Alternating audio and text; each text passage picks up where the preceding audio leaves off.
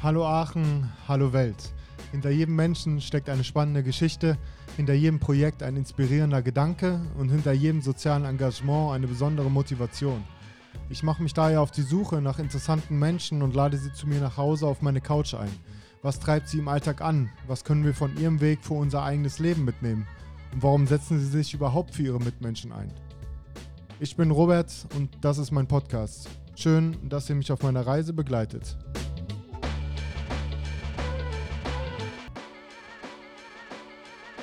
Gemeinsam verschieden sein und jedem Menschen ermöglichen, ein wertvoller Teil unserer Gesellschaft zu sein. Das ist das Ziel von Lea, Nick und dem von mir Dienst.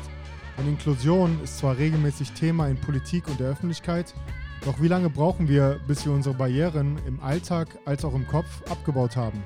Jeder von uns kann hierbei seinen Teil dazu beitragen. Lea sorgt als stellvertretende Leitung des FED nicht nur für mehr Teilhabe und Freiräume für Kinder und Jugendliche mit Handicap, sondern auch für Entlastung der pflegenden und betreuenden Angehörigen. Egal ob offener Treff, Geschwisterstammtisch, Ferien- und Freizeitspiele oder Kultur-, Sport- und Inklusionsprojekte. Wichtig ist, alle mit einzubeziehen und gemeinsam in den Austausch zu gehen. Und das Thema Inklusion begleitet Lea nicht nur beruflich, sondern auch privat. Denn sowohl ihr Sohn als auch ihre Schwester haben beide ein Handicap. Nick kam hierbei ohne Vorerfahrung über ein Praktikum zum FED und ist aktuell neben seiner Tätigkeit als Honorarkraft im Jugendzentrum JUP, das Netz, als Schulbegleiter tätig. Und wie der Name schon sagt, begleitet er Schüler mit Handicaps im Schulalltag und sitzt mit in der Klasse. Das klingt zwar äußerst entspannt, allerdings trägt man eine sehr große Verantwortung für seinen Schüler und muss erstmal in die neue Rolle hineinwachsen. Denn Ziel ist es nicht, dass Nick hierbei alle Aufgaben für seinen Schüler löst und dieser sich zurücklehnen kann, sondern dass diesem durch die Unterstützung ermöglicht wird, selbstständig am Unterricht teilzunehmen und so ein gleichberechtigter Teil der Klassengemeinschaft zu sein. Beide leisten somit einen sehr wichtigen, wertvollen Beitrag, gehen mit ihrem Einsatz als Vorbild voran und ermöglichen uns somit nochmal einen ganz anderen Blick auf das Thema Inklusion und den Umgang mit Menschen mit Handicap. Wir sprechen auch über ihren jeweiligen Weg zum FED, wie sich jeder bei ihnen engagieren kann, sowie die Schwierigkeiten und Hürden, jeden mit Handicap den Zugang zu einer Assistenz oder zu einem richtigen Bildungsweg zu ermöglichen.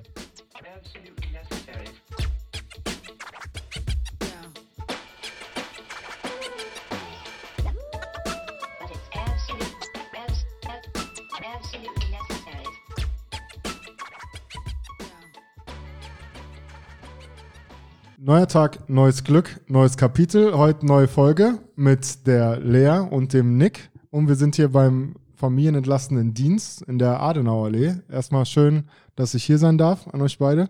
Schön, dass du gekommen bist. Hi. die, Stimmung, die, Stimmung ist, die Stimmung ist schon gut. Und da wollen wir gleich drauf aufbauen und starten direkt mal.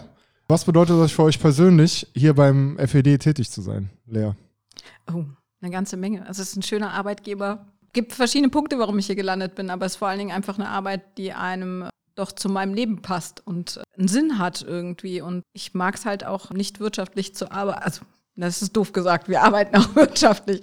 Nein, in einem Not-Profit-Bereich zu arbeiten, das ist einfach anderes Arbeiten. Da geht es einfach auch um Menschen, um nicht um das Geld nur. Das äh, ist das, was ich gut hier finde. Kommst du jeden Tag gern zur Arbeit? Ja. Okay, das ist ja gut. Finde ich ja. gut, finde ich schön, ja. Es gibt auch Tage, da gehe ich weniger gerne dahin. Nee, das ist, ja, das ist ja klar, aber solange, solange man irgendwie die Erfüllung darin findet, zumindest ja. größtenteils, ne, man hat immer einen schlechten Tag, aber ich glaube, das macht sehr, sehr viel aus. Und du hast auch einen sehr wichtigen Punkt gesagt, dass es nicht immer nur um Profit gehen soll, sondern auch ein bisschen was irgendwie zu bewirken. Ne? Natürlich verdienst du ja auch deinen Teil, sollst du ja auch. Aber ich glaube, das macht das Arbeiten manchmal auch irgendwie entspannter, leichter, auch wenn natürlich da das eine oder andere Hindernis ist, ne? Weil du, ihr seid ja auch immer an ja, Unterstützung auch ein bisschen gebunden, ne? Ja, ist natürlich, ähm, ja, wir brauchen Unterstützung für Projekte, wir sind von, äh, von der Refinanzierung äh, ab, abhängig. Ähm, ja, natürlich. Ne? Also das, das ist schon äh, eine Aufgabe. Oder wenn wir neue Projekte anfangen möchten, müssen wir Förderanträge stellen und, oder Spenden akquirieren. Natürlich. Also da, da ist, sind wir immer auf unterwegs und suchen da was. Aber es ist auch immer schön, aus wenig viel zu machen. Das äh, finde ich immer im Non-Profit-Bereich sehr schön. Das ja. ist der eigentliche Grund. Dass man wenig hat, aber doch viel damit bewirken kann. Und auch dieses ja, finanzielle Mittel suchen äh, heißt ja auch ein Netzwerk finden. Und das ist für meinen Bereich in der Inklusion ja auch ganz wichtig, Netzwerke zu haben. Das stimmt auf jeden Fall. Und ihr habt es ja hier auch ganz schön, sehr schön gelegen, finde ich. Und auch ein relativ neues Gebäude noch, ne? Also, also zumindest das, was ich jetzt gesehen habe, sieht neuer aus als da, wo ich arbeite. Von daher ist das schon mal ein, ein riesiger Fortschritt. Nick, wie sieht es bei dir aus? Ja, also ich arbeite ja nicht direkt im Büro, ich bin ja direkt in der Schule eingesetzt. Für mich ist es ja nochmal ein bisschen was anderes. Es variiert auch jeden Tag. Es ist auf jeden Fall eine sehr schöne Arbeit, eine sehr dankbare Arbeit. Man bekommt überwiegend positives Feedback von allen Seiten. Es gibt Tage, die sind schöner, es gibt Tage, die sind weniger schön, aber das ist dann auch immer, ich glaube, das ist überall so. Ja, das ist überall so. Und du bist ja auch eine Art Quereinsteiger, ne? Ja, genau. Du warst ja lange in der Gastro, ne? Da Mhm. haben wir auch eine Gemeinsamkeit. Von daher ähm, kommen wir bestimmt später nochmal drauf, wie dann der Schritt kam von der Gastro, vom Elisenbrunn hierher. Machen wir erstmal mit dir direkt weiter. Was ist denn dein Lieblingsort in Aachen? Wenn ich jetzt spontan darauf antworten muss, würde ich einfach sagen, der Lusberg. Okay, bist du da öfter? Aktuell nicht so, aber im Sommer immer gerne. Schön zu den Hängematten oder einfach mal durch das Waldstück einfach mal spazieren. Ist immer eine angenehme Atmosphäre. Ja. Lea, wie sieht's bei dir aus? Ja, wir hatten uns über das Thema vorher schon unterhalten, so. dass die Frage kommt. Und wir hatten beide gesagt, der Lusberg, nein, äh, tatsächlich weiß ich gar nicht genau, was mein Lieblingsort in Aachen ist, weil es gibt viele schöne Orte. Ich mag vor allen Dingen gerne alte Industriegebäude. Deswegen ist so sowas wie das Tuchwerk, also die finde ich halt einfach schön zum Angucken. Ansonsten mag ich natürlich unsere Altstadt unwahrscheinlich gerne. Wo ist denn das Tuchwerk? Das Tuchwerk ist in der Sörs. Das ist eine alte Tuchfabrik. Und das ist jetzt ähm, Ah, okay. richtig, das, also ich ja, mag okay. halt, äh, oder außerhalb von Aachen, ne? Also ich finde das Energetikon schön, ich finde den Sinketer Hof schön, ich stehe auf diese Industriekultur, diese alte. Die finde Okay. ich einfach immer schon toll.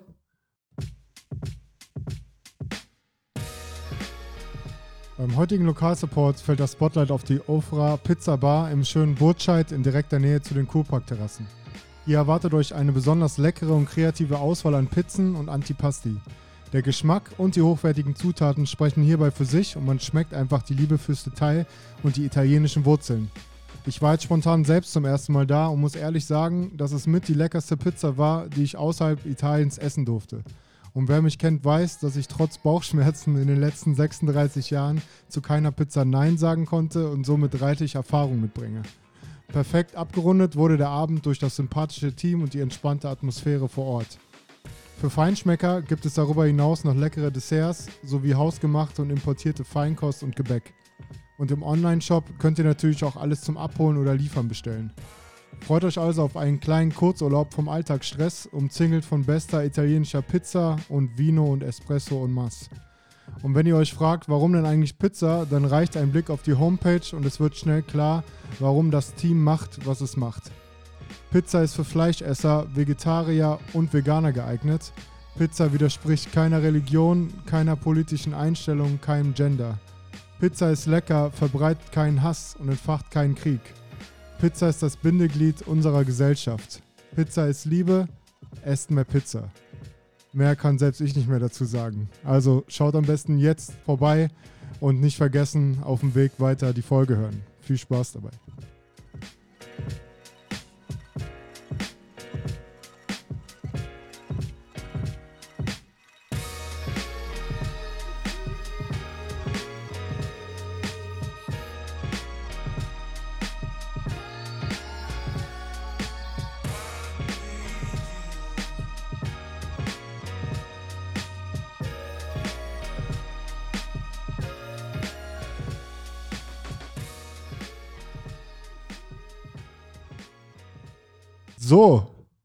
Bleiben wir bei dir. Wie schaltest du von der Arbeit ab? Oh, ich habe zwei Kinder, da schaltet man ganz schön schnell von der Arbeit ab, wenn man nach Hause kommt, da muss man dann anders funktionieren. Also eigentlich mit dem Fahrrad schön zur Schule fahren, Kinder abholen, nach Hause, ist schon mal ein bisschen abgeschaltet. Und Nick, wie sieht's bei dir aus? Abschalten ist immer ein bisschen schwer tatsächlich. Ich arbeite nebenbei noch in einem Jugendzentrum, deswegen ich bin echt leider viel unterwegs aktuell. Aber wenn ich mal abschalten kann, einfach ins Bett legen, irgendeinen Film an und einfach mal nicht dran denken. Einfach vergessen, was gerade war, so wenn sonst ein anstrengender Tag war. Okay, in welchem Jugendzentrum arbeitest du? Gibt das Netz in der Schagenstraße? Okay, bist du da ehrenamtlich dann, oder? Nee, mittlerweile als Honorarkraft. Also Minijobber, so gesehen. Okay. Ja, ist anscheinend nicht genug Auslastung hier, ne? Wenn du das auch noch machst. Aber wie gesagt, auch noch ein zweiter Job und auch noch was, wo du was Gutes tust. Hut ab schon mal dafür. Bleiben wir wieder bei dir. Sicherheit oder Risiko? Schwere Frage. Ich glaube, Ich bin irgendwo dazwischen, glaube ich. Es gibt Sachen, da braucht man Sicherheit, es gibt Sachen, da muss man immer riskieren. Im Endeffekt habe ich ja, wenn ich darüber nachdenke, ich habe halt damals, als ich in den sozialen Bereich gegangen bin, was du jetzt am Anfang gesagt hast, dass ich in der Gastronomie war. Ich bin ja im Endeffekt auch ein Risiko eingegangen. Ich habe meinen Job gekündigt und habe dann ein Praktikum gemacht, wo ich kein Geld mehr bekommen habe. Für etwas, was mir vielleicht gefällt, wo ich jetzt meine Leidenschaft drin gefunden habe. Aber konnte ich nicht wissen vorher. Deswegen, ich bin, aber irgendwo braucht man auch Sicherheiten. Ja, auf jeden Fall, weil Gastro, ähm, nur weil du einen festen Job da hast, heißt auch nicht, dass es immer sicher ist, ne? Gerade in der Gastro, jetzt die letzten Jahre, ne? Hätte ja. auch mal schief laufen können. Ich habe ja während der Corona-Zeit gekündigt auch. Achso, ja gut. Ja, Haben ja viele gemacht. Ja, ja. Und nochmal, wie gesagt, wieder was Positives. Hut ab, dass du dich dann einfach in so ein Praktikum traust von heute auf morgen, ne? Dann ohne, ja nicht ohne Kohle, aber zumindest mit weniger, ne? Und weißt ja auch nicht, was draus wird. Ich meine, zur Gastro zurück ist immer leicht, aber es ist, glaube ich, auch gut, wenn man den Absprung rechtzeitig schafft. Ja, auf jeden Fall. Und du hast ihn ja geschafft mit 25. Manchmal, vier Gastro haben so einen Teil beigetragen, also viel Erfahrung gesammelt, aber wenn ich manchmal irgendwo bin und dann noch mit 50 jemanden sehe, der kellnert, wahrscheinlich auch wenn er es gerne macht, aber vielleicht auch, weil er es muss, ja, tut mir, also was heißt tut mir leid, aber da habe ich immer sehr viel Mitgefühl, weil man ja auch weiß, wie es ist, ne? Und deswegen sehe ich zum Beispiel auch als selbstverständlich an, jedes Mal eigentlich das zu honorieren, indem man dann Trinkgeld gibt. Finde ich, wenn man aus der Szene kommt, weiß man das erstmal zu schätzen. Ne? Auf jeden Fall.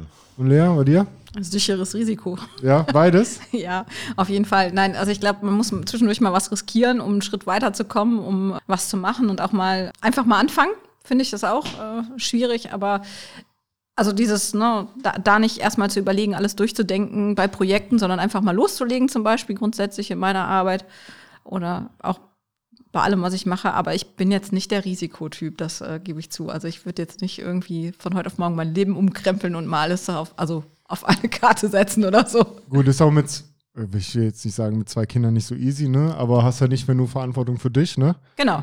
Und gut, andere machen es trotzdem, ne? weil die Kinder haben wahrscheinlich Spaß dran, wenn du jetzt abbrichst und keine Ahnung, irgendwo, du kommst ja aus dem Animateurbereich auch, ne?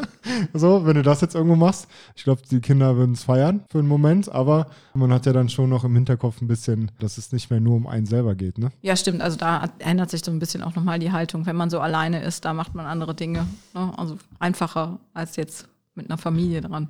Ja, ich glaube, das ändert sich auch nicht. Also ich habe jetzt zwar keine Kinder, aber ich habe halt Eltern und da würde ich jetzt auch nie sagen, aufgrund der Situation, nee, ich lebe jetzt mein Leben auf Hawaii so und sehe die vielleicht einmal im Jahr. Da muss man schon ein bisschen Verantwortungsbewusstsein zeigen und was zurückgeben, finde ich. Ja. So, jetzt kommen wir mal zu eurer Haupttätigkeit hier. Ne? Also wir sind hier, wie gesagt, beim familienentlastenden Dienst. Ihr seid Teil der Lebenshilfe Aachen. Wir sind ein Tochterunternehmen des Tochterunternehmen, das heißt, Lebenshilfe steht drüber, drunter? Ja, genau. Lebenshilfe drüber. Aachen, familienentlastender Dienst, genau. Genau, und Lebenshilfe ist ja überall ein Begriff, denke ich mal. Ne? Jetzt weiß ich jetzt nicht, ob der FED, also der familienentlastende Dienst, schon jedem ein Begriff ist. Ich habe eine Beschreibung gesehen bei euch, das heißt, das F steht für Freizeit, Familie und Fun. Das E äh, wie erleben, erforschen, erfahren, Erfolg, erholen und erfreuen. Und das D steht für dazugehören, dazukommen, dabei sein, du und ich. Ist eigentlich eine gute Beschreibung, ne? Ja. Jemanden, der euch jetzt nicht kennt, ihr seid ja beide zwar hier, aber ihr seid ja beide in komplett anderen Tätigkeitsbereichen. Lea, fangen wir mal mit dir an. Wie würdest du deine Tätigkeit jemanden beschreiben, der euch noch nicht kennt? Also ich arbeite beim Familienentlastenden Dienst. Das ist eine Einrichtung für Familien mit Kindern mit Beeinträchtigung, mit Handicap. Und ich bin im Bereich Koordination zuständig für den Bereich Freizeiten. Das heißt, ähm, wir haben halt Kinder mit Beeinträchtigung, mit Handicap, unterschiedlichen gerade Schwerbehinderung, mehr schwer mehrfach behindert, Kinder mit Down-Syndrom, also alles, was man bunt gemischt sind wir. Und wir haben den Bereich Schulbegleitung, da ist der Nick halt äh, tätig drin und ähm, den Bereich Freizeitbegleitung. Das heißt, wir bieten Gruppenstunden, Ferienspiele, verschiedene Kurse an, ähm, an denen die Kinder teilnehmen können.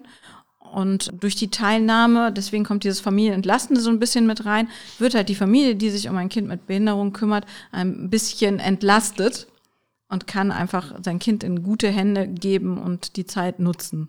Also gut, gut muss man dann beurteilen, wenn man uns ausprobiert oder bei, bei uns zu Besuch ist. Aber wir, ja, wir probieren halt, dass die Kinder möglichst viel erleben können hier. Ihr sagt es ja auch, und nur um das nochmal zu beschreiben, natürlich beschäftigt ihr euch mit den Kindern, die ein Handicap haben. Ne? Das heißt, für die, die denken natürlich, ja, hey, wir sind hier die Hauptpriorität. Ne? Und es dreht sich nur um uns, aber so hintenrum dreht sich ja auch um die Eltern, um die Familien, um die Geschwister, die halt tagtäglich und 24 Stunden, sieben Tage die Woche diese Pflege sonst übernehmen, dass Ja. die halt diese Entlastung finden. Das heißt, dass die vielleicht auch mal, weil jeder weiß das, wenn er überarbeitet ist, ist eine Sache, aber wenn man Kinder oder Geschwister mit Handicap hat, kann man nicht einfach sagen, ich habe jetzt Feierabend, ne? das geht durchgehend weiter. Und dann bringt es ja nichts, solange die Angehörigen, wenn es denen nicht gut geht, können die sich auch nicht gut um die Kinder kümmern. Ne? Das heißt, es ist so ein Zusammenspiel aus allem. Dafür steht ihr ja und du, Nick, du bist ja dann quasi aktiv vor Ort Genau. und bist Schulbegleiter, das ist ja deine Haupttätigkeit. Genau. Und wie ich erfahren habe, ich dachte, du machst es ehrenamtlich, aber du machst es äh, hauptberuflich. Ne? bin halt direkt in der Schule eingesetzt. Da betreue ich einen, betreue ich einen Jungen in äh, seinem regulären Schulalltag. Ja, so Unterrichtsgestaltung, Organisation, Kommunikation mit den Lehrern, Pausengestaltung, so die alltäglichen Sachen, die ein Schüler halt in der Schule hat, dass ich ihm die Möglichkeit, Möglichkeit gebe, dass er, soweit es, soweit es möglich ist, auch einfach diesen normalen Schulalltag haben kann, ohne jetzt ausgegrenzt zu werden. Ja, außen vor benachteiligt- ist, ne? Außen Ja, genau. vor benachteiligt zu, großartig benachteiligt zu sein. Auch wenn das manchmal komisch ist, wenn da ein Schulbegleiter, so ein erwachsener Mann sitzt da hinter dem Kind manchmal und ich kann verstehen, dass er sich manchmal auch komisch fühlt, aber Ja, und wie ist das? Ähm, holst du den auch von zu Hause morgens ab, um da mal direkt einzusteigen? Oder wie sieht dein Alltag als Schulbegleiter aus? also, nee, ich hole ihn nicht von zu Hause ab. Der kommt jeden Morgen selber mit, der kommt mit dem Bus. Der ist zum Glück relativ selbstständig, was das angeht. Was hat der für ein Handicap? Steht nicht fest. Ah, okay. Das ist gerade das, man weiß es. Man, man Ja, weiß aber jetzt nicht. so primär körperlich, geistig, so ein Mix aus beiden? oder? ähm, Nee, körperlich ist, ist er total fit. Der ist halt sehr überdreht. Okay. Und also der kommt mit dem Bus zur Schule, dann wir, wir treffen uns in einem Klassenraum und im, im Grunde setze ich mich dann hinter den, gucke, dass er alles, das ganze Material für den Unterricht jetzt bei sich auf dem Tisch hat und je nachdem, wenn dann regulärer Unterricht ist, der Lehrer steht vorne und erklärt Sachen, dann sitze ich einfach nur hinten und schaue zu, dass der nicht anfang, anfängt aufzustehen oder spontan sich überlegt hat, ja, okay, ich brauche noch, ich muss noch unbedingt zum Sonderpädagogen jetzt laufen. Und wenn die dann Aufgaben bearbeiten sollen, dann halte ich mich eigentlich auch zurück, bis er mich bittet, ihm zu helfen, weil das ist auch, das habe ich schon mit dem Sonderpädagogen auch so ab, äh, abgeklärt, dass der selbstständig arbeiten soll. Das ist dann so mein regulärer Schulalltag dann. Wenn, Schul wenn die Schule aus ist, begleite ich ihn noch zur Bushaltestelle und quatsche mit ihm noch ein bisschen und dann, ja. Okay, Das wie viel, wie viel Schulbegleiter seid ihr da? Wir sind an die 16 von verschiedenen Trägern, also jetzt nicht nur die Lebenshilfe. Und was ist, wenn du mal Urlaub hast? Kriegt er dann einen anderen oder wie läuft Urlaub kann, ist in den Ferienzeiten. Ah, okay. Ja, das ist schon ein kleiner Luxus. nee, wenn ich mal krank bin, je nachdem, wie das gerade organisatorisch machbar ist. Wenn jetzt gerade keine Vertretung organisiert werden kann, dann könnte, da kann er auch theoretisch einen Tag mal in, alleine in der Schule sein. Ist halt auf Dauer dann für den anstrengend. Ja, kannst du dich mit dem ganz normal unterhalten? Also seid ihr eher Freunde oder ist es schon ein gewisses, so ein professionelles Verhältnis? Ich versuche das professionelle Verhältnis zu wahren. Ich habe einmal was Privates anvertraut und dann wusste es die ganze Klasse und dann dachte ich mir so, ja, damit hast du die Grenze selber gezogen. Deswegen, also ich versuche das ziemlich professionell zu halten. Okay, das heißt, in der Freizeit sieht man sich dann gar nicht. Das heißt, die Freizeitgestaltung ist dann was anderes? Freizeitgestaltung, ich Von bin ja wirklich jetzt? ein Schulbegleiter. Okay. Ich bin da wirklich nur in der Schule den da. Okay, wie wichtig sind so eine Schulbegleiter, Lea, aus deiner Erfahrung? Äh, Extrem wichtig. Ähm, es gibt äh, Schüler, die können, haben das Pech, die dürfen nicht ohne äh, Schulbegleiter in die Schule. Und das heißt also, sowohl in der Regelschule als auch in der Förderschule gibt es Schulbegleitung. Und ja, es gibt halt Kinder, die können, sind vom Unterricht ausgeschlossen ohne Schulbegleitung. Das heißt, wenn die Schulbegleitung zum Beispiel krank ist, darf das Kind nicht in die Schule gehen. Und halt keine Vertretung da ist, um die wir uns natürlich auch bemühen. Aber es funktioniert halt nicht immer. Ne? Und man gibt als Schulbegleiter den Kindern Struktur mit. Man ist an der Seite und gibt Sicherheit. Also das ist schon sehr wichtig. Man, je nach Kind und nach Einschränkung, vermittelt man eine ganze Menge auch in der Kommunikation. Man leitet an. Also das ist einfach ganz, ganz viele Dinge, die einfach wichtig sind. Ähm, je nachdem, was für eine Beeinträchtigung man hat, wo Stärken und Schwächen sind, ist das einfach nötig, dass da jemand ist. Wie gängig ist das, dass man einen Schulbegleiter hat? Also ich hatte im Vorgespräch ja gesagt, ich kenne das aus meiner Schule damals nicht. Boah, ich weiß gar nicht, wie Es- gängig das ist. Es wird mittlerweile ein Normalfall. Wir hatten das Thema mal gehabt, da haben wir mal drüber gequatscht, dass vor circa sieben Jahren nur ein Schulbegleiter auf der ganzen Schule war. Und mittlerweile sind wir ja schon 16 Stück und ich glaube, in der Gesamtschule gibt es zwölf Förderklassen. Also es, es werden allmählich mehr und mehr. Also das, die Akzeptanz kommt langsam. Ja, und die Inklusion. Also das hat natürlich auch mit Inklusion zu Ja. tun. Umso mehr Kinder inklusiv beschult werden, umso mehr brauchen natürlich eine Assistenz. Und eine Assistenz hat man auch nicht oder eine Schulbegleitung hat man auch nicht zwingend die ganze Schulzeit lang. Also es kann zum Beispiel auch sein, dass man die nur am Anfang, wenn man in die Schule reinkommt, zum Beispiel ein Grundschüler am Anfang das braucht, dann werden Stunden angepasst, weil man soll ja nicht die Arbeit dem Schüler abnehmen, sondern man soll mithelfen, dass er sich schnell zurechtfindet. Das heißt, es ist also schon eine Aufgabe, auch nur da zu unterstützen, wo Unterstützung gebraucht wird und sich dann zurückzunehmen. Und da habe ich immer ähm, dieses hin dahinter sitzen und nichts tun, wie ich eben sagte, habe ich großen Respekt vor, weil dann wird man in dem Augenblick nicht gebraucht und hält sich zurück und der Schüler hat seinen Raum, in dem er sich bewegen kann und auch soll bitte.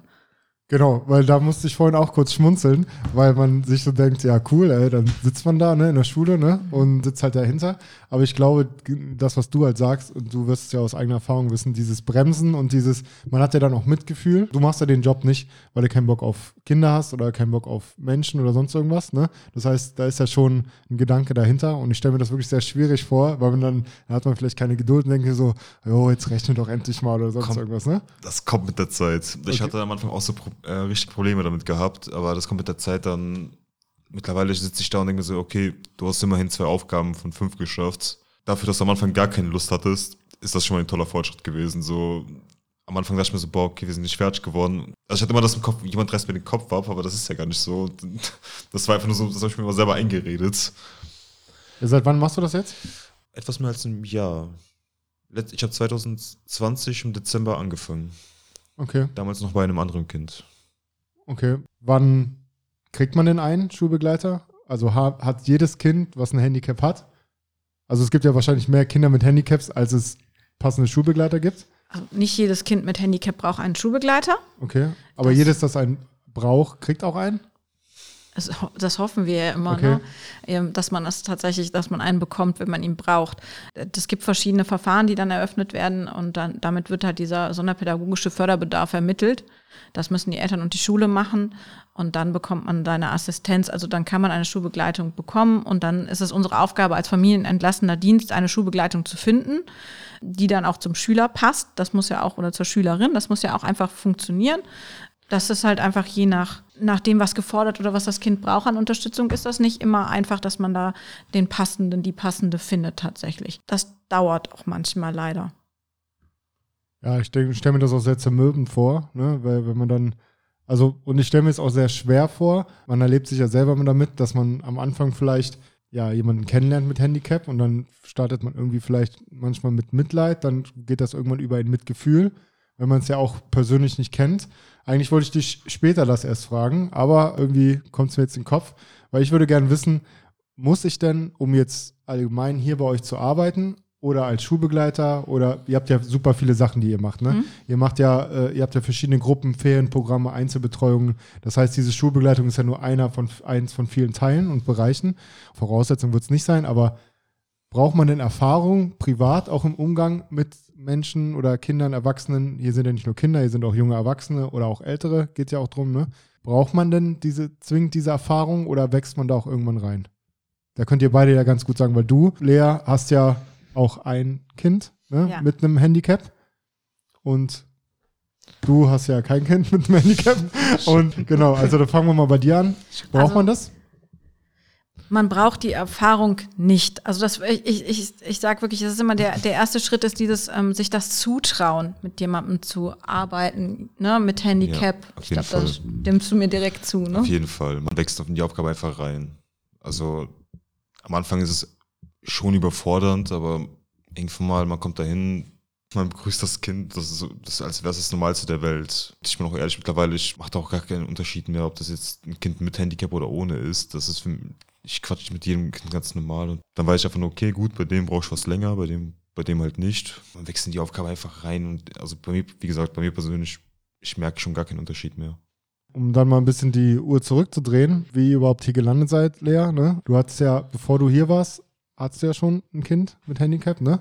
Ja, ist, also ich habe sogar eine, eine, Schwester mit, mit Handicap. Ah ja, genau. Das, bin okay. quasi Geschwister auch und kenne das halt mein Leben lang schon aber es war nie mein, mein Wunsch, Sozialpädagogik zu studieren oder sonst irgendwas. Ich habe was ganz anderes studiert. Ich habe Wirtschaftsgeografie studiert und Eventmanagement und bin dann aber über das Eventmanagement tatsächlich das erste Mal bei der Lebenshilfe gelandet und ähm, habe hier ein äh, kleines Projekt gemacht, direkt nach dem Studium und bin dann aber in den Kulturbetrieb gewechselt.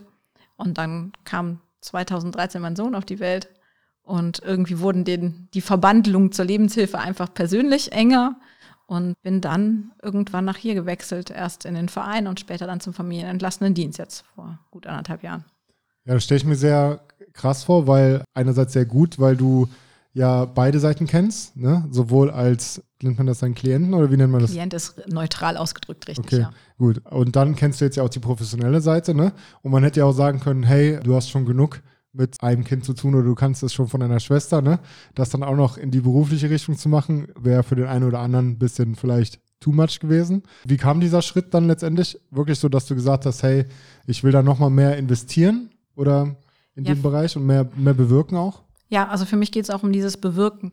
Es ist als, aus Elternsicht oder habe ich das Gefühl, man kann, wenn man in einer Position arbeitet, auch mitgestalten, wie man es gerne hätte. Und mir ist das Thema Inklusion halt persönlich sehr wichtig, weil ich einfach möchte, dass mein Sohn in einer inklusiven Welt groß wird, wo es ganz normal ist, dass er zum Sportverein, zum, zum Jugendzentrum geht, mit äh, ins Ferienlager fährt, wie alle anderen auch und auch die gleiche Schule besucht, sein, seinen Weg an Arbeit findet, wie auch immer das irgendwann aussehen mag. Und ich hatte irgendwie das Gefühl, aus Muttersicht kann ich nicht so, kann ich was bewegen, aber das ist halt immer diese Muttersicht. Und hier selber mitgestalten zu können, und das kann ich einfach durch das Inklusionsprojekt total gut, das ich leite, das ist einfach so das, was mich, was mich aktuell total daran bewegt. Und, und auch mich hier so richtig, das fühlt sich richtig an. Ich sage immer, ich bin irgendwie richtig hier angekommen. Irgendwann kam dann mein Sohn und dann war alles irgendwie so der richtige Ort, die richtige Zeit, alles passte zusammen. Ja, dann hat, hat sich alles so ein bisschen Ja. gefunden, ne? Oder der, vielleicht hat sich die Tätigkeit auch gefunden und nicht andersrum, ne? Kann man vielleicht auch so sagen. Ja, es, da gab sich halt einfach. Also vorher bin ich ja auch im Non-Profit-Bereich gewesen mit, äh, mit dem Kulturbetrieb. Also das war mir schon immer wichtig, dass es Non-Profit ist. Aber ähm, das hier ist einfach nochmal gerade aktuell genau das, was ich gut finde. Bei dem, was du von deiner Schwester und von deinem Sohn kennst, Down-Syndrom, klar, ist jedem ein Begriff irgendwie, aber irgendwie dann auch wieder nicht. Wo ist denn da im Speziellen jetzt die Herausforderung? Wir können jetzt einen kleinen Teaser mal machen, weil du ähm, hast dich, engagierst dich ja ehrenamtlich ja auch noch bei einer Initiative, ne, im Forum 21. Und die stehen ja auch bei mir auf der Liste, beziehungsweise sind wir ja auch in Kontakt und haben vorhin rausgefunden, dass, wir- dass wir miteinander auch zwischenzeitlich geschrieben haben. Da werden wir dann bestimmt noch im Speziellen auf das Thema eingehen, aber jetzt nur für Leute, die es nicht kennen oder die vielleicht mal beim Spazierengehen oder sonst irgendwas damit konfrontiert werden. Wo sind denn da die, wo ist denn da die besondere Notwendigkeit? Wo muss man da unterstützen? Was, was ist da das Handicap an sich? Das Handicap an sich ist genauso vielfältig wie du ohne Handicap. Also es, äh, da kann ich dir gar nicht so sagen. Also jede, jedes Kind jede ist anders. Also jeder Mensch ist anders. Und genauso ist das auch bei den Kindern mit, mit Handicap. Egal, ob ich das jetzt mit Down-Syndrom benennen kann oder Syndrom unbekannt oder, na, also da, das ist alles alles sehr unterschiedlich. Und Down-Syndrom sagt einfach vielen Menschen was, weil es ein optisch, optisch erkennbar ist, weil es viel in den Medien aktuell ist mit dem Brenner-Test und so weiter. Also das, das sagt ganz vielen Menschen einfach was. Es gibt sehr viele gute Down-Syndrom-Selbstvertreter, die auch aktiv sind. Deswegen ähm, ist das immer ein bisschen die Gruppe an Menschen mit Beeinträchtigung, die viel in Erscheinung tritt. Es gibt aber ganz viele, die eben gar nicht in Erscheinung treten, weil sie schwer mehrfach behindert sind, eingeschränkt sind und gar nicht überhaupt nicht auftauchen. Und da ist es irgendwie, finde ich, schwierig. Das ist so eine Gruppe, die ähm, auch gezeigt werden muss und auch dabei sein muss. Also es geht nicht, Inklusion mit einem Menschen, von einem Menschen mit Down-Syndrom, finde ich, ist sehr einfach noch machbar, weil da die Berührungsängste noch mal, glaube ich, geringer sind als bei einem Menschen, der schwerere Handicaps hat. Wie schwer ist das, dass man da jetzt auch für dich, ähm, ist es dein erstes Kind, was du betreust? Drittes. Und waren die unterschiedlich, hatten die unterschiedlich schwere Handicaps oder war das immer noch Ja, auf jeden Fall. Alle waren komplett unterschiedlich. Der erste, den ich hatte, der war elf Jahre alt, aber auf dem Stand von einem fünf- bis sechsjährigen. Der nächste, den ich betreut hatte, war Autist, hat nicht gesprochen, war immer voll in seiner Welt. Und dann ab und zu dachte sich einfach so, okay, ich laufe jetzt mal weg von dir. Und den, den ich jetzt betreue, der ist aber voll lieb. Aber wie gesagt, es gibt keine offizielle Diagnose. Deswegen ist halt, ist halt überdreht, aber der ist Teil der liebe Junge. Und ich kann, ich könnte die jetzt niemals vergleichen irgendwie. Das sind Aber alle wie- komplett unterschiedliche Charaktere. Wie sehr nimmt sich das immer noch mit, wenn du halt diese verschiedenen Sachen erlebst? Also ich stelle mir das sehr schwer vor, irgendwie da, weiß ich nicht, diese dieses professionelle Beziehung zu machen, ne? Weil natürlich Bilder sprechen für sich, ne? Wenn man auf eurer Homepage sieht, dann sieht man ja auch, welche Kinder hier im Speziellen auch betreut werden und alles, ne? Und das nimmt, ich finde, weiß ich nicht, ob ich dadurch nicht kalt genug bin, aber das nimmt mich sehr mit. Natürlich, weil es Kinder sind. Und wenn man dann Kinder sieht mit, jetzt, wie du schon gesagt hast, Down-Syndrom ist irgendwie so, gehört zum Alltag so, ne? Also ist jetzt nicht mal mehr irgendwas, wo ich jetzt sagen würde, wenn ich jetzt am Bahnhof stehe, so, ich würde es gar nicht beachten. Es sticht nicht so hervor für mich, weil ich das, weil das schon so im Alltag drin ist, dass man das kennt. Wenn man dann aber natürlich mehrfach eingeschränkte Kinder sieht und so, das tut einem ja ganz tief drin irgendwie sehr weh. Wie schalte ich denn da ab? Also mir tut das Kind anzusehen überhaupt nicht weh. Okay. Gar nicht. Mir tut eigentlich mehr, wenn, wenn wir jetzt von den Schmerzen reden, ich finde eigentlich eher den Umgang der Gesellschaft tut mir weh. Mhm. Also ich finde einfach ähm, genau dieser, dieser Blick, das immer mit einem, das Kind leidet zu sehen. Das, das finde ich einfach, an der Haltung muss man einfach als Gesellschaft arbeiten, sondern eigentlich würden wir da hingucken und sagen, wie können wir diesem Kind genau in die, unserer Gesellschaft einen Platz schaffen, dass wir nicht mehr mit diesem, ich leide es anzugucken, weil es ist für mich ganz, also ohne dir nachzählen zu wollen, aber das ist sehr auf dich bezogen und wenig auf das Kind bezogen.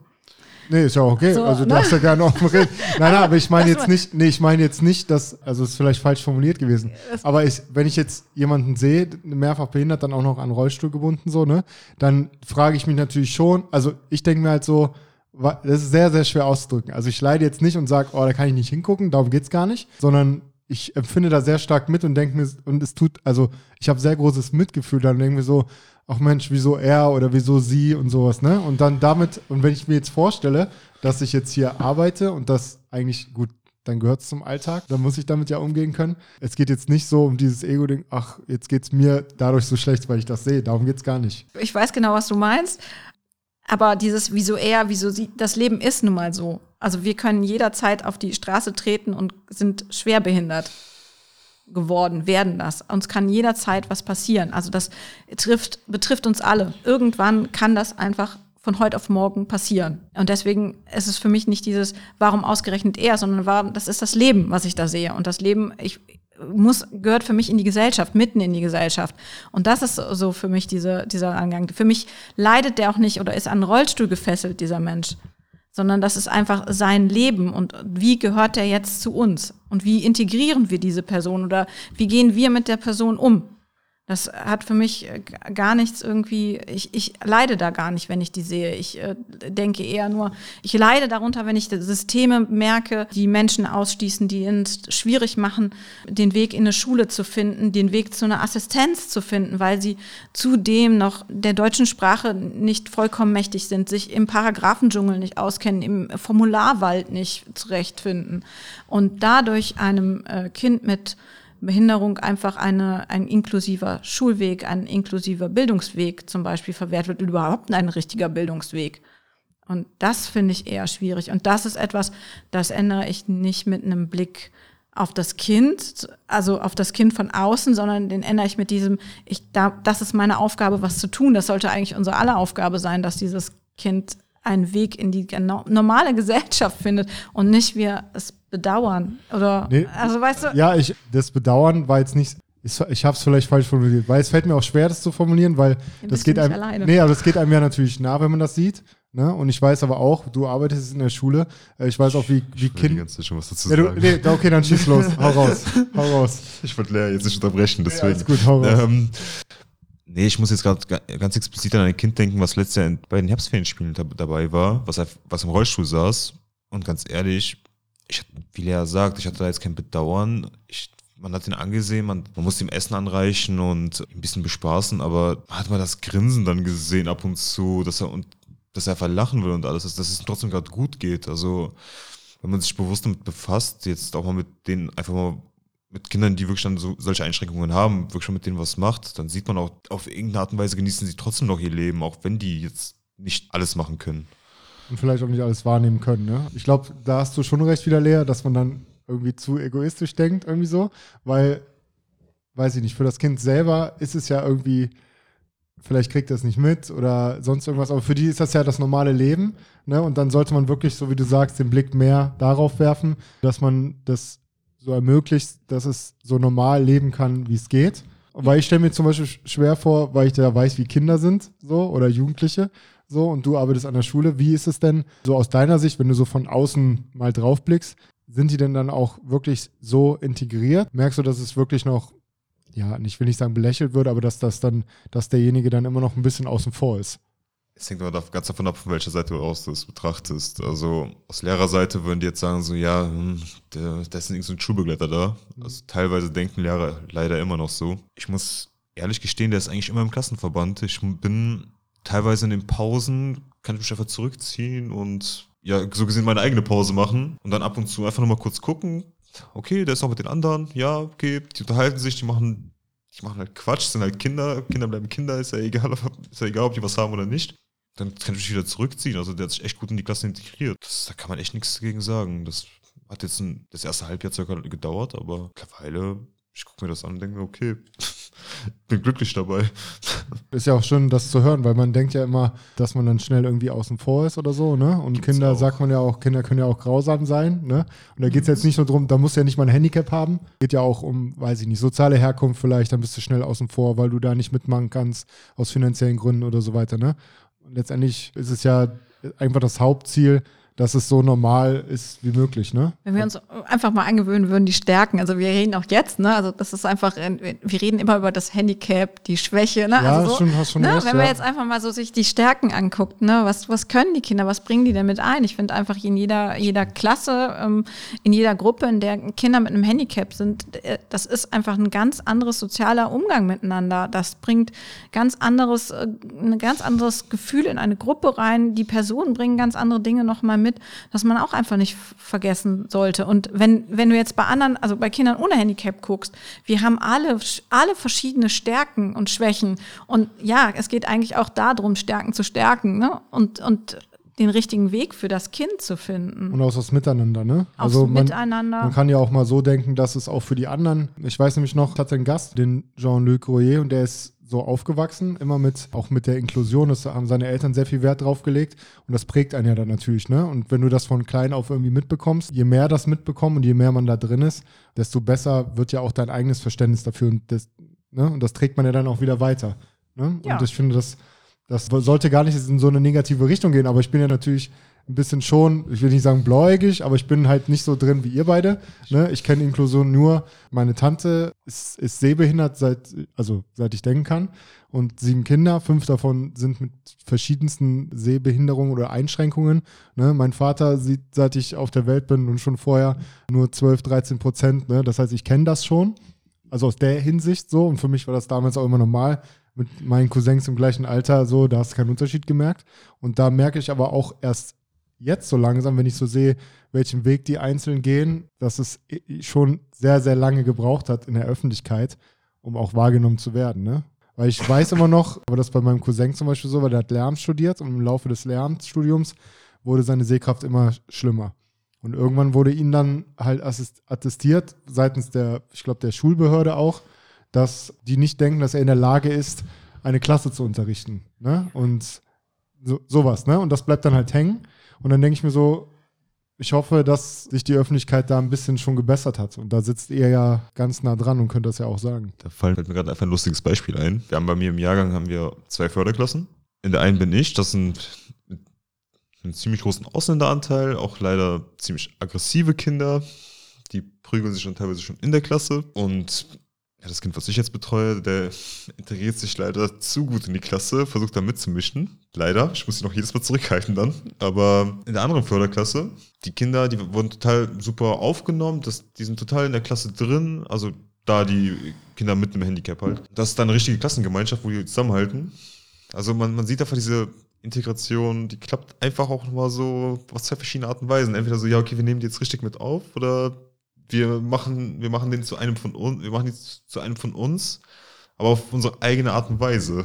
Das ist schon, als ich das gesehen habe, habe ich schon musste ich schon schmunzeln. Auch wenn es jetzt nicht gerade gut ist, dass der teilweise aggressiv wird mittlerweile. Das ist, halt, das sind gruppendynamische Prozesse, ja, die genau, da, die da genau. Aber dass er einfach dabei, dass er einfach dabei ist und nicht äh, außen vor. Das fand ich einfach so irgendwo lustig, muss ich leider sagen. Ja, gut, aber Hauptsache irgendwie dabei, ne? Ja, Also, genau, genau. Leider, leider, aber leider ins Negative. Aber Ja, okay, klar, aber ist, glaube ich, schwer zu sagen. Und ich, also ich bewundere euch für diese Arbeit. Und irgendwie finde ich es auch doof, dass ich sagen muss, dass ich euch bewundern muss, weil eigentlich ist es ja eine normale, ne? Ja, es ist eine normale Arbeit. Ja, aber gut, Das aber ich, natürlich sollte das viel mehr nochmal honoriert werden. Ich finde natürlich das einmal sehr bemerkenswert, dass, wie ich schon, vorhin schon gesagt habe, dass du nach deinen familiären Erfahrungen hättest ja auch sagen können, hey Leute, lasst mich bitte im Beruf oder Hab ich im ja versucht, so, so, damit in Ruhe. Und auf der anderen Seite finde ich es sehr bemerkenswert, dass du gesagt hast, hey, ich mache Gastro und nee, ich gehe jetzt in ein Praktikum, es wird nicht bezahlt, ich weiß nicht, was aus mir wird und ob das überhaupt was für mich ist. Und jetzt bist du da so drin, obwohl du ja vorher irgendwie gar nichts damit zu tun hattest. Und ich bewundere diese beiden Seiten und ich finde einfach nur wichtig, dass man darüber spricht und natürlich dann auch so, ihr habt ja nicht nur jetzt eine barrierefreie Homepage, ne, sondern auch Noch nicht. ja, aber bald vielleicht, ne? Und das sind ja auch Barrieren, die ich vielleicht auch im Kopf habe. Und vielleicht spreche ich da auch ein bisschen blauäugig oder für viele andere, die das Thema so nicht kennen. Und das ist ja auch Sinn der Sache, ne? Also deswegen lasse ich mich da gerne auch kritisieren und umstimmen. Ja, weil ich denke einfach, dass bei vielen diese Scham auch irgendwie ist und dieses drauf zugehen und, oh, wie können die denn? Und, ah, kommen die nicht traurig schon nach Hause, wenn die das den ganzen Tag sehen und sowas, ne? Ich kann das total nachvollziehen, aber das Einzige, was dagegen hilft, ist in Kontakt gehen. Sich kennenlernen. Wie mit allen anderen Gruppen, die man nicht kennt, mit Menschen, wo man Vorurteile hat, sich treffen, sich begegnen, austauschen und Vorurteile abbauen. Und das finde ich ist ähm, von jedem die Aufgabe. Das kann jeder selber machen. Nicht einfach nur gucken, sondern auch einfach mal hingehen, Kontakt aufnehmen. Ja, muss ich aber auch recht geben. Ich habe im Bekanntenkreis auch Leute, die mir dann mal sagen so, boah, Respekt, dass du das machst. Ich könnte das niemals. Ich denke mir so, hast du es schon mal gemacht? Hast du es mal ausprobiert? Ja. So, nee, kann ich nicht. Und ich denke mir so, ja, wir suchen bei uns Freizeitbegleiter, komm vorbei, probier es mal aus, für einen Nachmittag zumindest. Wo ich mir so denke, oder komm mal ins Jugendzentrum und guck dir das mal an. Wir haben da auch inklusive Kinder. Und Ja, ich finde, das ist ein gut, guter Themenswitch, weil euer Inklusionsprojekt gibt es ja seit 2021 und es ist von einem Mensch gefördert. Ne? Und da geht es unter anderem ja darum, diese barrierefreie Homepage zu entwickeln, ne? früher oder später auch. Das, ne? das ist das, ähm, Das ja, schnelle, offensichtliche, genau. Genau, aber jetzt auch du, Nick, was du jetzt gerade gesagt hast, finde ich ja auch sehr, sehr wichtig, dass es noch viel, viel mehr ist, was ihr hier macht. Und man muss es nicht hauptberuflich machen, ne? sondern ihr seid ja auch immer auf der Suche nach Ehrenamtlichen. Und wenn es nur in Anführungsstrichen beim Ferienprogramm ist. Ne? Das heißt, ihr habt Freitags- und Samstagsgruppen, dann habt ihr eine Aktion, Programm Kultur pur, ne? dann das Ferienprogramm, eine Einzelbetreuung. Klärt uns als Hörerinnen doch nochmal ein bisschen darüber auf, was sind so die einzelnen Sachen, wie kann ich hier für euch aktiv werden, egal ob ich 25 bin und nebenbei noch was arbeite oder ob ich 28 bin. So, so Danke. Ne? Äh, und, und vielleicht eine berufliche Neuorientierung suche. Jetzt nicht nur wegen Corona, sondern allgemein. Ne? Es habe ich auch im Freundeskreis viele irgendwie brechen aus dem Standardumfeld ein bisschen aus, ne? sind von ihrem Beruf vielleicht auch sogar ein bisschen genervt. Ne? Erwische ich mich auch ein bisschen bei. Ich strukturiere im Kopf auch schon ein bisschen um, was es nicht noch sonst alles gibt, außer Polizei. Das heißt, erzählt doch mal ein bisschen über die sonstigen Sachen, die ihr habt und wie man sich da engagieren kann. Ja, also wir suchen, wir, wir arbeiten mit Freizeitbegleitern im, äh, auf, im ehrenamtlichen Bereich mit einer kleinen Aufwandspauschale. Das be wird, bedeutet, dass man ähm, Gruppen betreut im Team, also nicht alleine, sondern mit mehreren zusammen an Freizeitbegleitern und dann zum Beispiel bei so einer Samstagsgruppe, ich nehme mal die Waldgruppe zum Beispiel, äh, geht man mit seinen Teilnehmern, die sind viel draußen, die gehen in den Wald, die erkunden da alles, ähm, machen ja, Naturerlebnisse, machen Rallyes, die sind viel unterwegs. Unsere jüngste Gruppe, die Regenbogengruppe, die basteln hier, gehen bei schönem Wetter auf die Spielplätze, die haben viel untereinander. Du siehst auch, wenn du dich hier ein bisschen umguckst, immer äh, so ein bisschen Spielsachen in den Ecken stehen, unsere Kinderküche, also für jedes Alter was, Lego zum Bauen. Man kocht, man bastelt. Wir haben einen Kreativraum, einen Snuselraum. Was haben wir? Gymnastikraum haben wir noch. Also alles Mögliche hier vor Ort. Viele Hörer werden es vielleicht äh, gemacht haben oder einige äh, eine Gruppenstunde in, in einer Pfarre oder im äh, Jugendzentrum. Das halt einfach nur für Jugendliche, Kinder mit Handicap. Genau, das ist nämlich auch wichtig zu betonen. Hier geht es nämlich nur wegen dem Spielzeug jetzt hier nicht nur um Kinder, sondern auch um Jugendliche, Heranwachsende, ne? Genau. Und bis zu Erwachsenen eigentlich auch, oder? Ja, wir, wir haben die ähm, Haltung, dass wir keinen, der bei uns im familienentlastenden Dienst ist, betreut wird oder das von klein auf an erlebt hat, hier komplimentiert wird, weil er auf einmal 18 ist oder so. Deswegen haben wir auch eine Gruppe mit jungen Erwachsenen. Jung ist gut, also die älteste ist 44, glaube ich, mittlerweile bei uns. Also es ist einfach, das sind halt auch Freundschaften, die, die ähm, Jugendlichen und Kinder haben ja auch oft nicht die Möglichkeit, Freundschaften zu pflegen, weil da sind sie ja auch auf die Unterstützung der Familie, der Eltern angewiesen und dann entwickeln sich hier über Jahre Freundschaften, die natürlich dann auch einen Raum brauchen, wo die sich weiterentwickeln können und groß, ja, jugendlich erwachsen werden können. Und ähm, die Unterstützung brauchen sie nun mal, diese Begegnungsräume und deswegen wollen wir das nicht ihnen verwehren. Also deswegen haben wir auch Erwachsenengruppen. Aber jetzt, wir bieten eigentlich, also ab Schulalter an und die Erwachsenen sind quasi die, die hier groß geworden sind. Sind keine, die wir neu dazu nehmen. Haben, ist nicht unser spezieller Bereich. Okay, und wie ist das? Wie kann man jetzt als, als Außenstehender jetzt mal hier, sage ich jetzt mal, reinschnuppern und aktiv, äh, nicht nur direkt aktiv werden als irgendwas, ne, sondern auch einfach mal reinschnuppern und zu gucken, hey, was macht ihr denn hier eigentlich? Gibt es Veranstaltungen, gibt es Partys, Events, wo man so zusammenkommt und für Inklusion sorgt? Ähm, ja, wir sind, ich, also Corona hat ja alles ein bisschen schwieriger gemacht, was diese Veranstaltung betrifft. Da knabbern wir halt auch ein bisschen dran. Das ist ein ungünstiger Start gewesen. Tatsächlich versuchen wir jetzt diese Partys äh, oder Begegnungsorte zu, zu schaffen. Vielmehr, indem wir Partner suchen, die nichts in dem Bereich zu tun haben, im Behindertenhilfe, sondern einfach im Jugendzentren oder Pfadfinder, die mit uns was zusammen machen möchten und wir von unserem Ort verlassen, weil eigentlich sind wir auch sehr exklusiv und wenig inklusiv. Also wir sind ja auch nur wir unter uns in unserer Bubble und Ziel von uns ist es, vor die Tür zu gehen und tatsächlich einfach wen zu besuchen, Begegnung zu schaffen, sei es die Pfadfindergruppe, die mit uns ein Abenteuerwochenende macht und dadurch natürlich auch die Pfadfinder einfach das Arbeiten mit Jugendlichen mit, mit Handicap kennenlernen und dann wieder das in ihre, in ihren Stamm, sage ich mal, mitnehmen und das als selbstverständlich sehen. Oder dass unsere Freizeitbegleiter oder Schulbegleiter wie der Nick zum Beispiel dann einfach auch mal eine Begehung mit in ihrem eigenen äh, Zentrum machen und mal erleben, wie es ist, mit einem Handicap das zu begehen. Das, solche Sachen versuchen wir gerade oder beziehen wir gerade auf und haben auch schon unterschiedliche Punkte. Ähm, was wir festgestellt haben, oder wir, wir bieten auch Programme an jetzt ähm, ab diesem Jahr, wo man zum Beispiel als Geschwisterkind mitkommen kann ohne Handicap. Was wir aber einfach als großes Thema haben, ist eine Barriere, die wenigen bekannt ist, dass es eine finanzielle Barriere ist. Für Kinder mit Handicap finanziert sich viel über Pflegekasse, aber dann habe ich ein Kind mit und ein Kind ohne Handicap. Das eine bezahlt sehr viel und muss refinanziert werden über Krankenkassen und Co. Und dann habe ich ein Geschwisterkind, das bezahlt 5 Euro. Also da gibt es halt einfach einen absoluten Unterschied. Und das wird jeder, ja, jeder, jeder Freizeitanbieter ähm, oder jede Gruppe immer haben, wenn jeder Sportverein hat das Problem. Ja, ich glaube, das ist auch schade, weil dann Familien mit vielleicht weniger finanziellen Mitteln überlegen dann mehrfach, ne, ob man es überhaupt machen kann, das Geschwisterteil mitgeben. Und ich glaube, für die Geschwister an sich wäre es einfach schön, wenn man so Zeit miteinander verbringt und es sollte am Ende nicht am finanziellen scheitern. Und ich glaube auch, wenn man jetzt hier Ferienbegleiter macht, das hast du ja auch mal gemacht dann, ne? Habe ich jetzt hier einmal gemacht, genau. Genau. Und da geht es ja jetzt nicht darum, festen Minijob zu haben oder jetzt die Sommerferien danach dick Kohle zu haben und auf den Kopf zu hauen, sondern ich glaube einfach fürs etwas fürs Leben lernen, Erfahrung, ne? Und wenn man es vielleicht einmal macht und dann erkennt, okay, super wichtiges Thema, aber irgendwie doch nichts für mich. Aber auf der anderen Seite kann man sich ja auch, so wie du gesagt hast, einfach auch mal versuchen und dann überraschen lassen. Weil an dem Punkt würde ich gerne noch wissen, du hast jetzt gesagt, vorhin im Gespräch, hast du mal, als ich kurz vom Verein erzählt habe, hast du erzählt, dass du gerne früher jemanden gebraucht hättest, der irgendwie so ein bisschen nebenher läuft vielleicht oder mal an der einen oder anderen Stelle mit Rat und Tat zur Seite steht.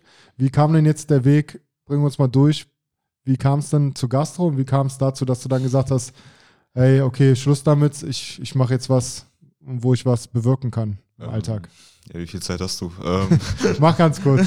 nee, ich würde sagen, so wie viele Jugendliche war ich als, war ich einfach sehr orientierungslos. Ich wusste nicht so richtig, wohin mit mir. Hab dann ein Fachabitur in Maschinenbau gemacht. Hab dann auch angefangen, in der Richtung zu studieren. Hab dann sehr schnell gemerkt, ist nichts für mich, ich will da raus. Dann, dann dachte ich mir so, okay, jetzt, ich brauche Geld, dann arbeite ich jetzt mal ein bisschen. Wo landet man dann in der Gastro? Das kannst du ja dann bestätigen, irgendwann ist man frustriert. Ich war drei Jahre lang Kellner und ich war irgendwann einfach frustriert und dachte mir so, okay, was könnte Spaß machen? Die Kommunikation mit den Gästen hat mir immer sehr viel Spaß gemacht. Vielleicht in diese, vielleicht wirklich in dieser Richtung sich mal auszuprobieren dann ist mir das wieder eingefallen, dass ich in meiner eigenen Jugend sehr orientierungslos war, nicht wusste wohin, dann kam dieser Gedanke, okay, jetzt mal in der Richtung mal was auszuprobieren. So bin ich dann auch in einem Jugendzentrum gelandet, wo ich das Praktikum auch dann gemacht habe. Ja, und dann ist mir einfach aufgefallen, doch, das ist es. Das möchte ich machen. Kinder, Jugendliche zu unterstützen, das ist auf jeden Fall etwas, was, wo man sehr viel zurückbekommt, was man einfach nicht mit Geld messen kann, auch tatsächlich. Würde ich jetzt auch so sagen. Ich komme viel glücklicher nach Hause mittlerweile. Ich, mir geht's besser, mir geht's einfach viel besser seitdem. Ja, das ist ja, also gibt eigentlich nichts Besseres, ne? Ja. Also, so wie du es erzählst, würde ich direkt mit dir tauschen. Ich weiß zwar nicht, wie du schon sagst, ne? Natürlich muss man auch irgendwie gucken, wo man selber landet, ne? Finanziell heutzutage ist halt leider so. Aber allein, wenn du so davon erzählst, ist es, glaube ich, sehr erstrebenswert, sowas äh, auszuüben wie du. Kurze Frage, was braucht man für einen Schulbegleiter vielleicht noch? Für Leute, die jetzt sagen, hey, klingt cool, hinten dran sitzen und ab und, und ab und, und ab und, und, Ganz der- einfach der Job. und, und, was braucht man dafür? Man braucht eigentlich keine Vorkenntnisse tatsächlich. Also ich hatte davor auch nur das Praktikum gemacht. Ich habe dann relativ schnell eine Antwort bekommen und habe mich dann mit meinem Koordinator zusammen, mit meinem jetzigen Koordinator zusammengesetzt. Dann so, ja, okay, gut, wir suchen jetzt ein Kind für dich, mit dem du vielleicht arbeiten könntest. Und dann war ich hospitieren und die Woche drauf habe ich angefangen, mit dem zu arbeiten. Also das geht auch relativ schnell meistens. Ist ja auch Learning by Doing so ein bisschen, ne? Ja. Jetzt die Frage, die ich nur habe, ist ganz kurz. Also kann man das nur im jungen Alter machen oder kann ich das jetzt sogar noch, mit, also könnte ich jetzt damit auch in Rente gehen irgendwann? Ja. Als Schulbegleiter. Kann man auch? Ja, klar. Ja, cool. Ja, gut, weiß Also, ich nicht. Man braucht, also es ist kein, kein Lehrberuf, kein Ausbildungsjob oder äh, sowas nötig. Wir äh, qualifizieren im Job mit, dadurch, dass wir viel Reflexion mit den Koordinatoren anbieten, aber auch eine Fortbildung halt machen für uns, wo wir an FIFO, also ich kann ja jetzt Paragraphen um die Ohren hauen, aber das ist eigentlich gar nicht so spannend, wo es halt eigentlich darum geht, dass du dein Handwerkszeug lernst. Da machen wir ein eigenes Schulungs Schulungssystem entwickelt und ähm, das durchlaufen alle und auch regelmäßig einmal im Jahr finden, nehmen alle an Fortbildungen teil und einmal im Monat habt ihr, wenn kein Corona ist, eigentlich die Schulbegleitung, eine Reflexionsrunden und treffen sich auch und ähm, besprechen halt, auch wenn es mal schwierig läuft. Und die Koordinatoren stehen halt jederzeit zur Verfügung, um Einzelgespräche zu haben. Und dann ist es so ein bisschen Learning by Doing, also im Job und auch am, mit, dem, mit den Bedürfnissen des Kindes aus und, und was man da noch für Handwerkszeug braucht. Und du kannst also du könntest, wenn du Lust hast, gerne mal hospitieren, also sowohl in der Freizeitgruppe als äh, auch ähm, in der Schulbegleitung. Und es ist gar nicht davon abhängig, welches Alter du hast. Also ab 18, das ist schon wichtig, sowohl auch im, im Freizeitbereich als auch im Schulbereich. Aber wir haben Einsteiger nach einer Elternzeit oder so, die länger aus dem Job raus waren. Wir haben Menschen mit Migrationshintergrund, die in den Job reinfinden. Was wir natürlich einfach, wir sind im Schulsystem, Deutsch muss, muss man leider können. Also das ist einfach eine gute eine Voraussetzung, weil man halt einfach ja auch in dem Bereich kommunizieren muss. Aber das äh, eigentlich steht der, steht der Bereich jedem offen, der Lust hat und sich das zutraut, mit einem Kind mit Handicap was zu machen. Es ist eine Herausforderung, die man einfach annehmen muss. Und auch mal sollte. Nimm, nimm mir an und sieh es als Chance. Also finde ich immer. Genau, ja. Also gibt es ja viele, die sich neu orientieren wollen. Und klar, das gibt es nur hauptberuflich, oder? Also gibt es nur Vollzeit? Nein, es, äh, gar nicht. Es gibt unterschiedliche Zeitmodelle, weil ja auch die Schüler unterschiedlich ähm, in der Schule begleitet werden. Okay. Es gibt auch Schüler, die nicht in der gesamten Schulzeit eine, eine Schulassistenz haben, sondern nur punktuell. Das heißt, wir haben äh, 39 Stunden, die man arbeiten kann, je nachdem. Es gibt aber auch welche, die nur, zum Beispiel im Grundschulbereich, nur vormittags. Es gibt auch manchmal ähm, so, dass man sich eine Schulassistenz teilt, also während dem Unterricht und dann zum Beispiel ab Hausaufgabenbetreuung bis OGS dann erst macht. Also das ganz individuell anpassbar. Also ganz nicht, muss halt immer zum Kind passen und alles. Ja, klar. Da ist ja eine große Vielfalt drin. Und ich glaube, ja, vielleicht sorgen wir mit der Folge jetzt ein bisschen dafür, dass das, das auch mal ein bisschen mehr irgendwie auf den Radar kommt. Also ich finde es sehr, sehr schön, wenn ich dich sehe. Ich will jetzt nicht als alter Typ klingen, weil ich zehn Jahre älter bin, aber du könntest deine Zeit anders verbringen, auch jobmäßig. Und dass du dann einfach gesagt hast, hey Leute, Maschinenbau war nichts für mich, kenne ich selber, war auch nichts für mich. Und jetzt mache ich sowas. Das Einzige, was also was nicht wichtig sein sollte, aber was natürlich vielleicht für Jüngere, die das jetzt hören, die in deinem Alter sind, auch wichtig ist, kann man denn für sich selber damit auch ein vernünftiges Leben bestreiten oder ist es wie in so vielen sozialen Berufen, dass man sehr viel investiert, Zeit und alles Mögliche, aber am Ende dann nur schwer, also was heißt schwer über die Runden kommt, aber das soll nicht das Hauptding sein, ganz klar, sagst du ja auch, ne? Die Erfüllung ist viel wichtiger, ne? Die fehlt mir bei mir oft, weil ich dann denke so, okay, Mensch, könnte irgendwie mal mehr bewirken oder mehr Erfüllung in meiner Tätigkeit bekommen. Kann man damit sein Leben so bestreiten, dass man immer noch gern diese Arbeit machen kann, ohne Sorgen zu haben? Man verdient genug. Man verdient genug. Das reicht. Siehst du? Das ist doch gut. Also, das ist doch gut. Ja, also es ist auch nicht zwingend für jeden eine, eine ähm, Tätigkeit oder ein Job, den man sein Leben lang macht. Ne? Also es gibt auch ganz viele, die jetzt zwei, drei Jahre vielleicht mal bei uns sind oder das als Sprungbank nutzen vorm Studium oder na, also, genau. Also, ne, oder auch feststellen, genau, oder feststellen, dass dann halt doch das Studium der sozialen Arbeit oder in eine andere Richtung gut ist, man mal einen längeren Leerlauf hat oder zur Umorientierung. Also so wie man zum Beispiel ein freiwilliges soziales Jahr ja manchmal macht, um sich zu orientieren, ist das auch, haben wir auch Mitarbeiter, die das machen in einer Zeit, wo sie in einem Umbruch stecken. Und das ist auch gut. Also das, da kann ja was Neues daraus entstehen einfach. Das ist nichts, was man zwingend sein Leben lang machen muss. Also machen wir sowieso ja nicht mehr unsere Jobs. Also Entschuldigung. Nee, vielleicht deswegen, vielleicht ja, bei dir, aber. Nee, so, ja. Weiß nicht, ja, auf dem Papier vielleicht, aber im Kopf Ja. bin ich da auch schon ganz anders, ja. Aber nee, ist, finde ich, ist mal, mal eine super Option, weil äh, bevor ich irgendwas studiere, wovon ich einfach nicht überzeugt bin, nur um das zu machen, oder wenn ich gerade unglücklich mit meinem Job bin, dann mache ich einfach mal das, weil dann lernt man ja auch nochmal andere Sachen zu schätzen, ne? Weiß vielleicht auch, ist auch Ja. oft gut, wie gut es einem eigentlich selber geht, ne? Man erwischt sich ja immer dabei, dass man sehr viel jammert und dann sieht man erstmal, hey, irgendwie gibt es andere noch, ne? Ja, bitte. Nee, ich wollte nur sagen, bevor ich angefangen habe, ich war auch sehr skeptisch dem Thema gegenüber. Mich hat mehr oder minder ein Bekannter dazu überzeugt, probier es einfach mal aus, du kannst immer noch kündigen. Dann dachte ich mir so, okay, ist eine andere Arbeit, als ich gewohnt bin, aber auch schön auf jeden Fall. So, deswegen war es, glaube ich, für mich am Anfang auch etwas schwer, aber es ist eine Arbeit, wo du sehr schnell auch was, je nachdem, wie du mit dem Kind klarkommst, wo du auch sehr schnell schon was zurückbekommst. Einfach die Dankbarkeit zu spüren oder klingt so blöd, aber wenn das Kind dann plötzlich zu dir morgens mal äh, kommt, das hat dich jeden Morgen ignoriert und dann kommt es am ersten Tag und umarmt dich einfach mal, dann denkst du dir schon so, irgendwas mache ich ja doch richtig gerade. Das merkt man aber erst, wenn man es macht, finde ich. Das, so vorab kann man sich das gar nicht vorstellen, finde ich. Ja, ich glaube, das, Was ist ein, bedeutet. ja, das ist eine sehr, sehr dankbare Tätigkeit, glaube ich. Also, wo du auch mal was zurückbringst und wie du schon vorhin gesagt hast, da reicht man schon so ein Lächeln, ne? Da wird vielleicht das Kind nie zu dir sagen, hey, super, good job, ne? Daumen hoch. Aber es sind ja kleine Gesten, glaube ich, die einen sehr erfüllen. Wenn wir jetzt mal Richtung Ende blicken, was steht in der Zukunft an bei euch jetzt hier mit dem FED? Du, bei dir hat man ja schon rausgehört, du wirst wahrscheinlich soziale Arbeit studieren, ne? Liegt nah, sehr gut. Bei uns steht einfach gerade an, sehr gut aus Corona rauszukommen jetzt einfach und das, was wir uns vorgenommen haben, umzusetzen. Also mehr inklusive Programme zu machen, in die Stadt zu gehen, neue Projekte auf die Beine zu stellen. Da sind jetzt zum Beispiel, also aktuell sitzen wir hier, während nebenan der äh, offene Treff vom KOKOB und dem FED zusammen äh, im, im Café vom Lebenshilfehaus ist. Ist heute das erste Mal, endlich.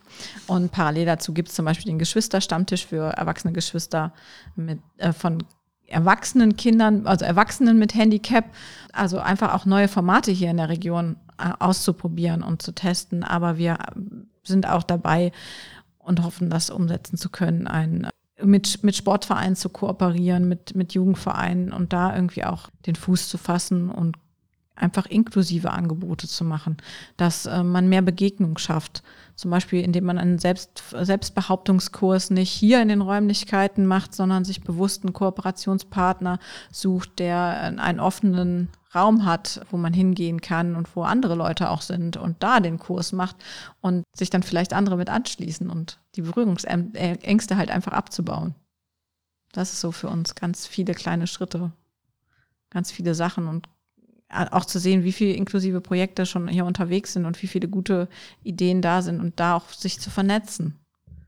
Ja, ich glaube, das ist sehr wichtig, dass man einfach auch mal die Augen aufhält. Und äh, wenn man hier irgendwo in Aachen wohnt, man jetzt vielleicht auch mal die Chance nutzt, sich eure Homepage anguckt oder auch in Social Media Bereichen seid ihr auch aktiv und äh, gibt immer zahlreiche Infos. Und wie du schon sagst und wie Nick ja auch schon gesagt hat, so ein Schnuppertag tut keinem weh.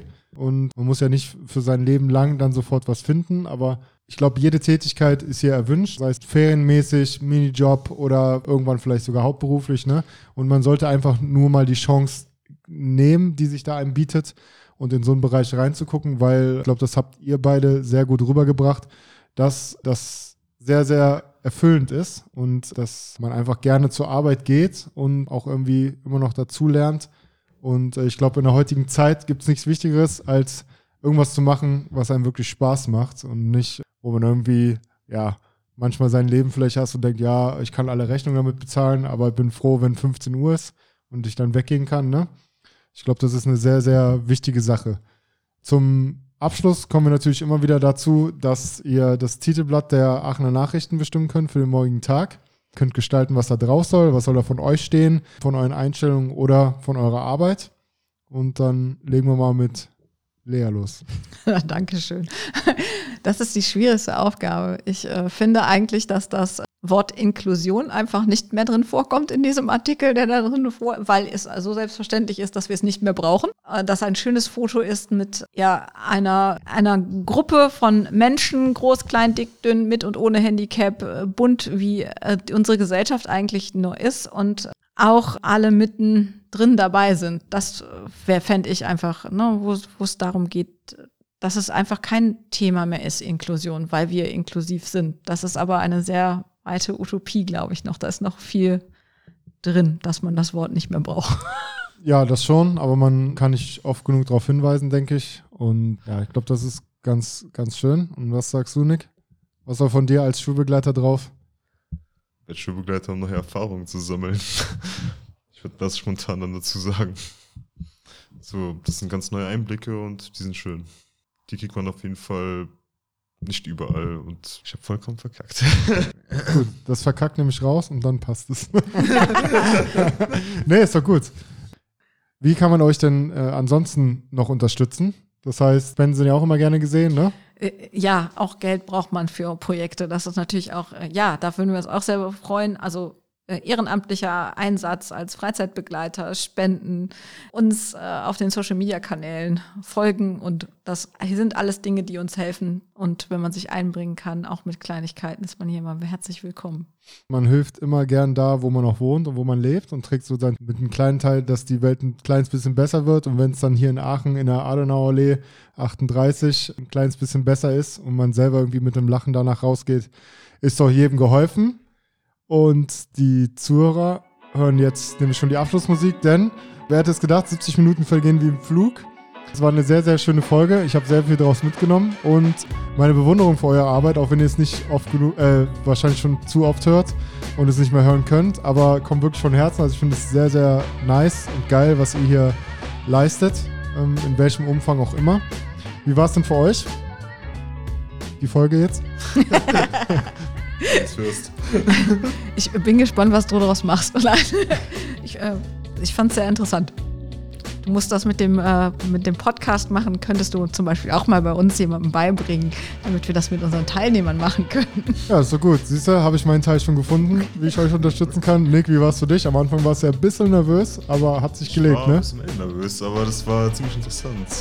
War auch mal interessant, sich mal Gedanken über das alles mal zu machen über seine eigene Tätigkeit.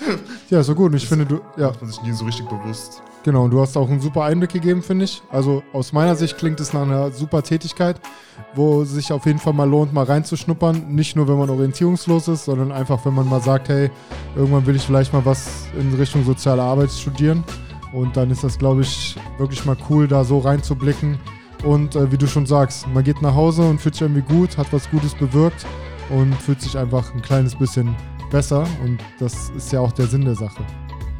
Genau, und damit äh, Leute wie Lea, Nick und äh, der FED auch Gehör bekommen, müsst ihr natürlich Follow klicken, die Glocke aktivieren, egal wo, und es allen Leuten erzählen, die ihr kennt und auch denen, die es nicht hören wollen, nochmal insbesondere, weil ich glaube, dass jeder von Leuten wie euch beiden sich eine Scheibe abschneiden kann und für sich was mitnehmen kann für den Alltag.